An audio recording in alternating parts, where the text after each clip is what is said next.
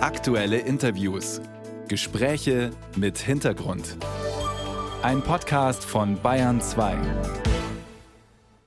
Handwerk, das dein Leben schöner macht. Was für eine schöne Überschrift, die sich die Verantwortlichen der Internationalen Handwerksmesse in München da ausgedacht haben.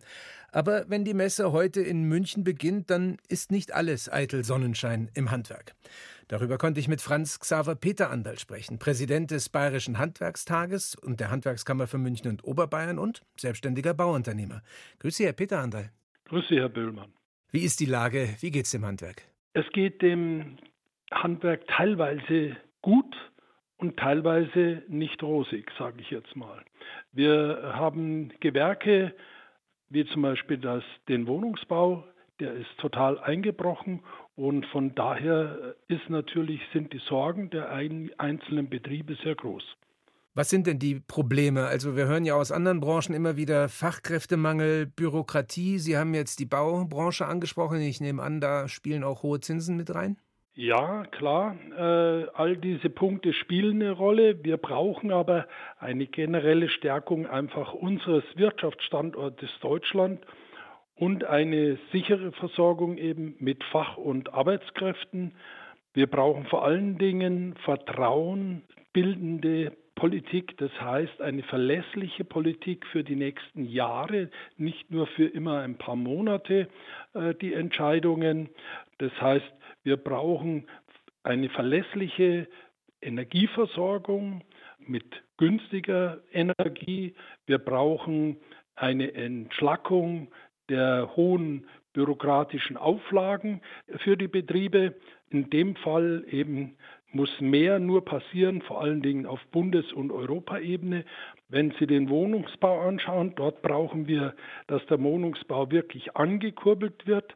Dazu hat die Bundesregierung im Herbst 23 ja einige richtige Maßnahmen vereinbart.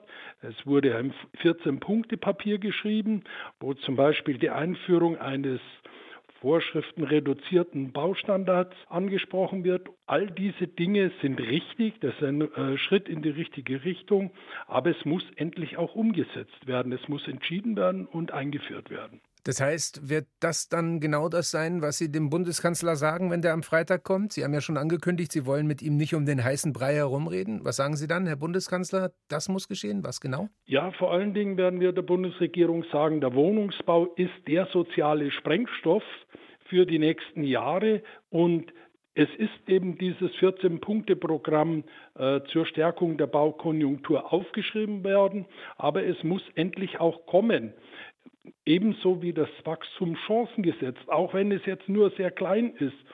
Aber es muss endlich umgesetzt werden. Ebenso wichtig für unsere Betriebe sind eben verlässliche Rahmenbedingungen, die für längerfristig gelten oder längerfristige Fördermaßnahmen, wo sich die Kunden darauf verlassen können. Weil wir brauchen auch das Vertrauen der Kunden in die Zukunft, dass sie zum Beispiel in ein Einfamilienhaus eben investieren können oder in eine neue Heizung investieren. All diesen Punkte sind wichtig, damit die Wirtschaft wieder anlaufen kann. Genauso brauchen die Betriebe natürlich auch eine verlässliche Steuerpolitik. Die Belastungen sind zu hoch. Der Mittelstandsbauch muss endlich begradigt werden und auch der Solidaritätszuschlag sollte eigentlich komplett abgebaut werden, weil alle Substanzsteuern sind derzeit existenzgefährdend.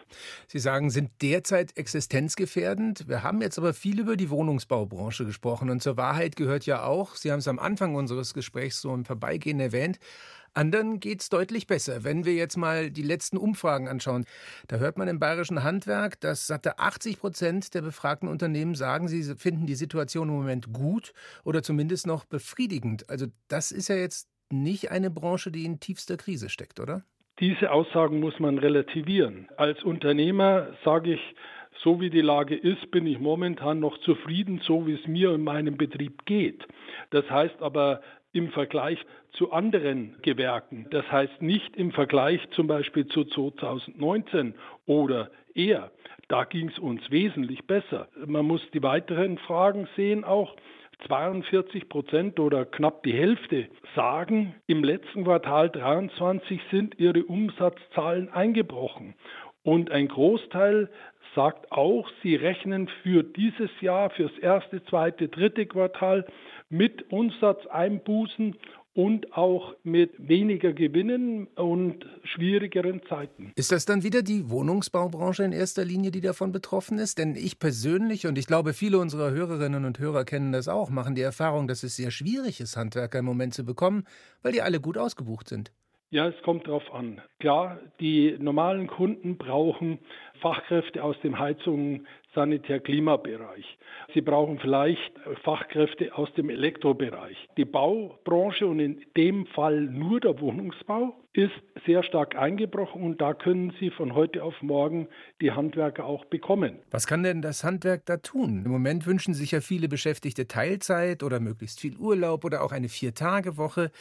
Da kann man jetzt den Kopf drüber schütteln, wenn man möchte, aber das ist wahrscheinlich die neue Realität. Ähm, kann das Handwerk sich darauf einstellen? Ist das irgendwie kompatibel? Kriegt man diese beiden Welten zusammen? Schwierig. Ähm, nicht jeder Handwerksbetrieb kann eine Vier-Tage-Woche äh, ausführen, denn wenn ich ausbilde, muss der Lehrling fünf Tage in der Woche beschäftigt werden, weil er nicht länger als acht Stunden am Tag äh, beschäftigt werden darf. Es ist natürlich so, dass manche Betriebe es versuchen, dass ihre Mitarbeiter in vier Tagen das zeitmäßig abdecken, was sonst fünf Tage gedauert hat. Aber da ist in der Regel auch unser Arbeitszeitgesetz dagegen. Mit dem Deutschen sind wir sehr stark eingeengt. Wir hätten gerne das Europäische wo es eine strikte Beschränkung pro Tag der Stundenzahlen nicht gibt und der Ausgleich über die Woche passieren muss. Sagt Franz Xaver Peter Andal, der Präsident des Bayerischen Handwerkstages. Heute beginnt in München die internationale Handwerksmesse. Deshalb habe ich mit ihm über die Situation des Handwerks gesprochen.